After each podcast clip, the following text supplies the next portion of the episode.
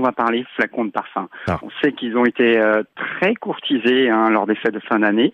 Eh bien, figurez-vous, Maxime, qu'il existe un engouement pour les flacons de parfum et ce depuis le 19e siècle. Ah oui, effectivement, cela ne date pas d'aujourd'hui, mais euh, comment se placent ces flacons de parfum sur le marché de l'antiquité, de la brocante? Il est vaste, euh, allant des modèles luxueux aux miniatures, en passant par les boîtes à poudre et les publicités. En fait, euh, l'univers de la parfumerie fascine donc de Hmm. nombreux collectionneurs.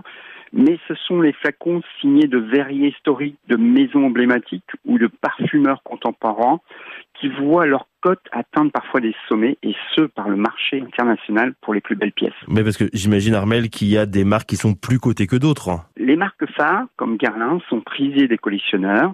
Les flacons signés Lalique, eux aussi, toujours très recherchés, car Mm. c'est une maison qui a travaillé avec beaucoup de parfumeurs. Alors d'autres noms sont également appréciés, comme Nina Ricci, Annie Goudal ou encore Jean-Paul Gaultier. Au- Au-delà des marques, euh, Armel, est-ce qu'il y a des thèmes qui sont peut-être un peu plus collectionnés? Oui, il y a une multitude de façons de collectionner hein, ces flacons de parfum. Alors certains se concentrent sur une époque, d'autres sur une marque, mais c'est surtout un choix esthétique et de budget. Alors, il est vrai que les amateurs privilégient les modèles anciens, les nombreux flacons miniatures constituent un autre thème de collection, ou encore les modèles des marques aujourd'hui disparus. Mm. Et enfin, une clientèle aime aussi les flacons originaux, comme le modèle avec le nez et la bouche de Salvatore Mm. Dali, ou celui représentant le célèbre personnage Scarlett O'Hara, créé peu après d'ailleurs le, le lancement du film Autant d'emporte le vent. Bon, on a besoin de vos conseils quand même, Armel. Est-ce qu'on doit prendre des précautions avant d'effectuer l'achat de ces flacons? Il faut être vigilant sur certains détails avant d'acheter son flacon, notamment de bien vérifier que le bouchon fourni est le bon, que les étiquettes soient bien présentes et bien sûr de vérifier s'il n'y a pas de petits éclats ou de sel. Et au niveau des prix, comment se situent ces, euh, ces flacons de parfum? Alors déjà, il savoir que la présence d'un coffret peut faire doubler le prix d'un flacon. L'esthétisme de chaque pièce aura également un impact sur le prix. Alors difficile en fait de donner les tarifs.